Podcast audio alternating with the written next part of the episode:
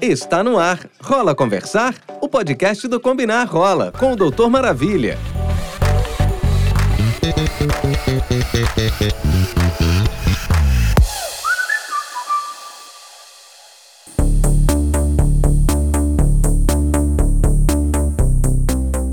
E aí, meu povo, tudo bem com vocês? Aqui é o Vinícius Borges, sou médico infectologista, sou gay e sou idealizador do canal Doutor Maravilha. E eu cheguei onde, né? Então é claro que eu cheguei no 17 episódio do podcast Rola Conversar. Passa muito rápido, mano. É um conteúdo exclusivo do portal Combinar Rola, né? Com informação, com dicas de saúde e outros assuntos muito importantes para nossa comunidade LGBTQIA. Acesse o site prevençãocombinada.com.br, tudo sem e sem cedilha, para ouvir né, os episódios anteriores do nosso podcast e conferir mais conteúdo de qualidade para você. E nos últimos meses, né, gente, principalmente quem acompanha as minhas redes sociais, né, a gente só fala dela, né, da monkeypox, ou chamada, né, erroneamente de varíola dos macacos, né, sabendo que os macacos são tão vítimas quanto nós, né? Nós somos todos primatas, todos nós é, evoluímos, né, do macaco, então isso pode acontecer com qualquer mamífero, aliás. Então, até porque assim como a Covid, né, é uma infecção que está num surto recente, né, e ainda tem pouco conhecimento científico e empírico sobre ela, né? E entre todos, né, esses comentários, informações, né, uma das principais questões é o alto número de infecção entre homens que fazem sexo com homens, né, nós da população LGBT. Então, antes da gente falar que isso é fake news, né, que a gente não tem que se preocupar, né, é bom a gente entender de fato o que está acontecendo, principalmente desse lado epidemiológico e estatístico, né? Mas por que que isso acontece, né? Porque será que a gente pode falar em grupo de risco? Será que a gente pode falar que a monkeypox é realmente uma IST? O que será que está acontecendo? Então é isso que a gente vai falar hoje nesse episódio, por que a monkeypox, a varíola dos macacos, afeta mais homens gays e bissexuais. Então, primeiro de tudo, né, é, para quem tá ouvindo agora, que tava em outro lugar e nem sabe, né, o que é a varíola dos macacos. Então, vou começar do início, né? A varíola dos macacos, na verdade, é uma doença que já foi descrita na África desde a década de 70, né? É como se fosse uma prima distante da varíola humana, que é aquela doença grave que dá as lesões de pele que já foi erradicada, e é causada pelo vírus monkeypox, que é da família orthopox vírus, que são os causadores da varíola.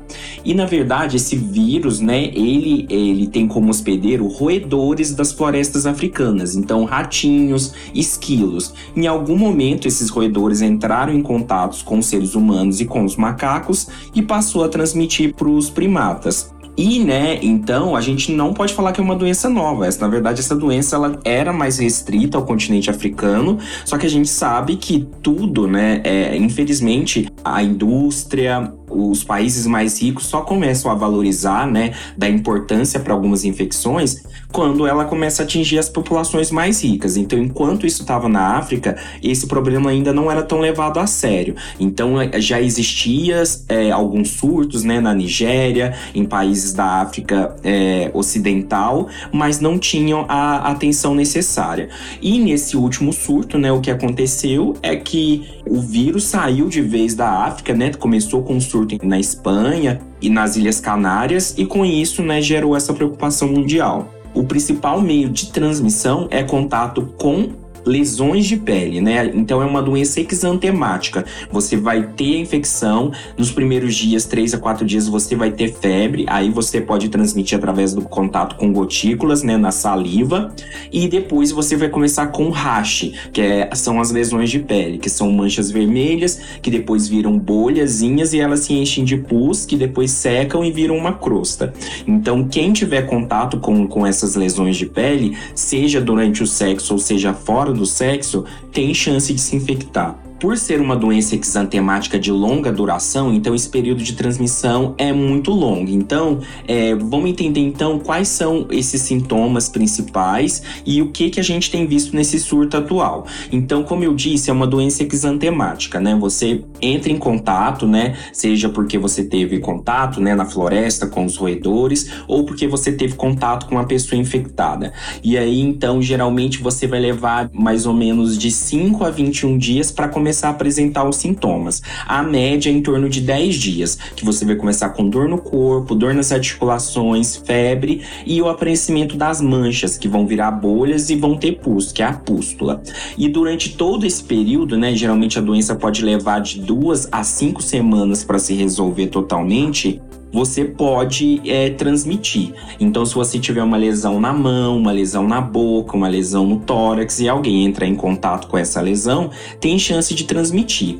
E nesse surto atual, a gente percebeu que as pessoas têm tido muitas lesões genitais. Então, lesões no reto, lesões na vagina, na vulva, lesões no pênis. Então, durante o sexo, tem contato, né? Pele com pele. E nesse contato de pele com pele, é possível a transmissão do vírus. Só que isso vai depender muito também, né, da carga viral que a pessoa está no momento, da imunidade da pessoa, porque tem casos de pessoas que se expuseram e não desenvolveram a doença. Então não é 100% de certeza que você vai desenvolver. Mas o ideal é que quando uma pessoa seja diagnosticada, ela mantenha né, o isolamento por 21 dias, use máscara né, para evitar essa transmissão por gotículas e também evite o contato com pele e secreções. E né, né, tudo que ela usar em casa, talheres, copos, né, tem que ser higienizados e não devem ser compartilhados. O tratamento hoje em dia tem sido feito com o que a gente chama tratamento de suporte, né? Que é aquele tratamento que você alivia sintomas,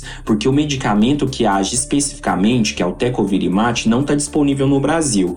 Eu pessoalmente presenciei alguns casos bem graves de acometimento ocular, acometimento grave no reto, que é a proctite, e a gente teve que tratar de outras maneiras porque não tem o medicamento no Brasil, infelizmente. É muito importante que a gente tire a dor desses pacientes, né? Teve um alerta do CDC recente mostrando que o grau de dor que essas pessoas experienciam é muito alto. Então é importante que a gente não fique fazendo é, pouco caso, né, do, do grau de dor que a pessoa pode sentir. Então fazer um uso bem contumaz de analgésico. E é uma infecção que pode afetar todo mundo, né? É, a gente sabe que teve uma declaração da OMS no início, né? Mais ou menos no meio do ano, falando que homens que fazem sexo com homens deveriam diminuir o número de parceiros, mas na verdade eu acredito que essa orientação deveria ser para todo mundo, né? Porque uma infecção, ela não escolhe se vai afetar alguém gay, uma lésbica, uma pessoa trans ou um hétero, né? Ela afeta quem se expõe. Mas por quê, né? Então, agora que eu coloquei todo mundo nessa mesma página sobre a monkeypox, Vamos voltar para esse tema. Por que, que os gays e bissexuais estão sendo mais afetados? Então, o que acontece é que esse surto atual começou na nossa comunidade, né? Tava tendo dois eventos na Europa, né? Na Espanha, nas Ilhas Canárias, eventos de Pride, e aí, provavelmente alguém infectado teve contato com um grupo né, de pessoas e transmitiu a infecção para esses rapazes. E aí, no final do evento, né, todos esses homens voltaram para os respectivos países infectados com o vírus e mantiveram a transmissão nos respectivos países. E a gente sabe né, que a nossa comunidade gay é uma comunidade mais fechada, mais circunscrita. Então, como a gente equivale a uma parcela menor da população, um surto dentro da nossa comunidade tem um impacto muito muito grande, né? Entre héteros, né, que é 90% das pessoas, essas infecções se diluem mais rápido. Mas dentro de uma comunidade que viaja junto, trabalha junto, tem essas redes de contato sexual, os aplicativos, vira mesmo, né, um, um trilho de pólvora. Então, realmente, nós ficamos mais vulneráveis por essa questão de já sermos extremamente entrelaçados. Mas pode acontecer com todo mundo, né? A gente já teve localizado casos em mulheres, gestantes, inclusive em crianças. Então, como a nossa comunidade ela tem redes de contato mais próximas, redes de, de contatos sexuais mais afuniladas, o ideal é que nesse momento, né, que é a orientação dos órgãos de saúde, que a gente diminua o número de parceiros, que a gente tinha, tenha parceiros mais fixos, para é diminuir essa cadeia de transmissão até que todo mundo consiga se vacinar, né? Por exemplo, se você é um homem que está infectado e você vai numa festa que acontece sexo grupal ou, ou no encontro com mais de uma pessoa, você tem capacidade de infectar várias pessoas no momento só. Então, isso prejudica muito o controle da infecção. Por isso é importante que a gente dialogue, que todo mundo entenda, né, que é um esforço temporário que a gente tem que fazer, até diminuir os casos, que é o que a gente tem visto que está acontecendo, né? Desde a primeira semana de setembro, se a gente for olhar os dados do Ministério da Saúde, da sala de emergência para controle de monkeypox, a gente vê que os casos de monkeypox têm diminuído, né? E isso, em grande parte, é devido às mudanças de comportamento da nossa comunidade, porque não teve vacina, não tem medicamento, o Brasil ainda está bem defasado nesse aspecto. Então é graças ao movimento de conscientização da nossa comunidade que isso tem acontecido, né? E né, já existem pesquisas importantes na questão de vacinas. Na verdade, a gente tem um grupo de vacinas que são chamadas MVA, que é a cepa de Ankara modificada, que tem a, as vacinas de Neus, Ivamune e Ivamax, que já está sendo utilizada na Europa, nos Estados Unidos, que inicialmente eram usadas para tratar a varíola né, humana, mas elas podem ser utilizadas também para tratar a monkeypox. No Brasil, a gente ainda não iniciou esse processo de vacinação, né? Parece que o Ministério da Saúde já recebeu uma primeira leva de vacinas, mas ainda não começou. Parece que essas vacinas é, iniciais vão ser utilizadas para profissionais de saúde que lidam diretamente com monkeypox e pessoas que têm chance de evoluir de maneira mais grave, né? A monkeypox, a evolução dela geralmente é uma evolução benigna, mas no Brasil a gente já teve óbitos registrados, né? Seis óbitos. Então, é, pessoas com AIDS, pessoas que têm imunidade baixa, transplantadas em tratamentos de câncer, podem fazer lesões muito graves. Então, a gente precisa proteger essas pessoas, né? Uma coisa que também tem acontecido é a volta volta do turismo vacinal. Alguns países, né, principalmente da Europa dos Estados Unidos, eles já estão vacinando as populações. Então tem pessoas que viajam, né, para o Reino Unido, para os Estados Unidos, para o Canadá para tomar a vacina, coisa que não é acessível, né, para grande parte da população. Outra coisa importante, né, é que são duas doses de vacina com intervalo de um mês. Uma dose geralmente gera uma proteção de 80%, diminui o risco em 14 vezes de você se infectar, mas não é a proteção ideal. O ideal é a proteção de duas doses, que aí você vai chegar a uma proteção de no, até 96%. E eu acho, né, que essa vacina, é, o ideal é que ela fosse acessível para todo mundo, para usuários de pré, para pessoas vivendo com HIV, para pessoas imunossuprimidas, né? Porque como eu disse, né, é, esses surtos, eles são, eles não são estáticos, né? Hoje pode estar afetando mais gays, amanhã pode estar afetando mais grávidas, depois pode afetar mais crianças. Então, essas questões mudam muito rápido.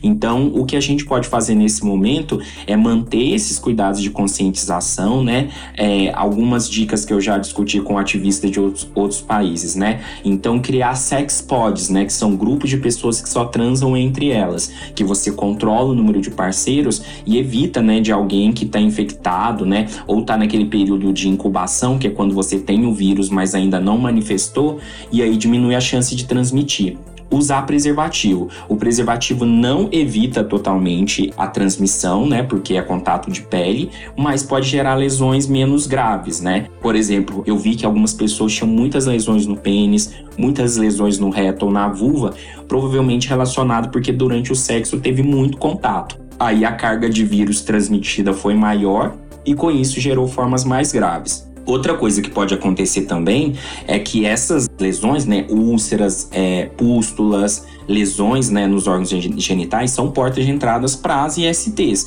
Então, os estudos mostraram né, nessas cortes da Espanha, agora do Brasil, que existe uma associação com outras ISTs. Às vezes a pessoa tem monkeypox e sífilis e clamídia, e inclusive né, a transmissão do HIV é facilitada quando você tem uma lesão de pele, principalmente uma úlcera. E nessa hora a gente vê a importância da PrEP, né? Principalmente nessas pessoas que têm o comportamento de risco aumentado, que pode ser todo mundo, né? Todo mundo tem múltiplos múltiplos parceiros, que transa com mais de uma pessoa no mesmo dia, é ideal que elas usem PrEP, né? Porque se elas tiverem uma lesão ulcerada, seja de sífilis, seja de monkeypox, a chance delas se infectarem com HIV também é muito alta, né? Porque afinal, já tá, né? A porta de entrada já tá ali, basta o vírus chegar. Então, a prevenção combinada também funciona, né, para as pessoas que estão infectadas com monkeypox ou que têm risco de se infectarem. A gente ainda não pode bater o martelo de que a monkeypox é uma IST, né? Já foi localizado presença de vírus no esperma, em secreção retal, mas a gente não pode falar que é uma transmissão sexual. A transmissão é por contato íntimo, pele com pele e secreções que podem acontecer acontecer durante o contato sexual. A verdade, então, né, é que a monkeypox é uma doença grave e não pode ser ignorada. Eu sei que ela chegou, né, nesse momento que já tá todo mundo muito cansado, né, dois anos ou mais de pandemia de Covid, né, de fazer isolamento, esperando vacinas. Então, isso gerou, né, um esforço ainda maior, né, principalmente da nossa comunidade que já é tão fragilizada, né. Então, mas já são mais de 40 mil casos no mundo todo. No Brasil, a gente já tem, na verdade, quase 9 mil casos de monkeypox. E esse número, né, ele pode ser maior porque tem pessoas que têm sintomas mais frustos, sintomas mais discretos, que podem ser subnotificados. Então, a minha orientação para vocês como médico é continue se cuidando, com, informem seus pares, né? Vão cobrar as autoridades para que a gente consiga esse, esse remédio tecovirimat para tratar as pessoas que têm formas graves, as pessoas que desenvolvem múltiplas lesões, as pessoas com imunidade baixa e trazer a vacina, né? Porque a resposta para tudo isso, além desses cuidados de prevenção combinada é a vacinação. Então, que essa vacina chegue o quanto antes. Atualmente, a gente não tem essa vacina nem para comprar, mas que eh, a gente consiga produzir essa vacina no Brasil e vacinar todo mundo que tem indicação, né? Então, a monkeypox ela pode ter uma evolução, na maior parte das vezes, benigna, mas os pacientes podem experimentar muita dor. Seis pessoas já morreram, pode ter acometimento ocular com forma grave, com risco de perda de visão. Então, não é uma brincadeira, né? Não é só uma infecção que você tem, fica 21 dias isolado e tá tudo bem. O grau de sofrimento que isso pode trazer é muito grande, né? E é, é verdade, né? No surto atual, cerca de 90% ou mais dos casos foram na nossa comunidade por aqueles motivos que eu falei. E amanhã pode ser os héteros, depois as crianças. Então a gente não pode deixar utilizarem isso para estigma, para preconceito, para nos tratarem mal, mas também a gente tem que reconhecer a nossa parcela de né? Se é algo que aflige tanta nossa população, vamos nos unir, vamos nos conscientizar para transformar essa realidade. É um papo sério, mas é importante de ser dito aqui. Muito obrigado pelo carinho e continue né, acompanhando as nossas postagens no, no canal. É só acessar lá o facebook.com barra o instagram.com barra e o Twitter também. E tem os meus canais que vocês conhecem, né? O do, arroba Doutor Maravilha. Um beijo grande para vocês e que a gente consiga essa vacina o quanto antes para a gente poder experienciar a nossa vida sexual com prevenção prevenção, com saúde, da maneira que todo mundo merece. Você acabou de ouvir Rola Conversar? O podcast do Combinar Rola, com o Doutor Maravilha. Te espero no próximo episódio.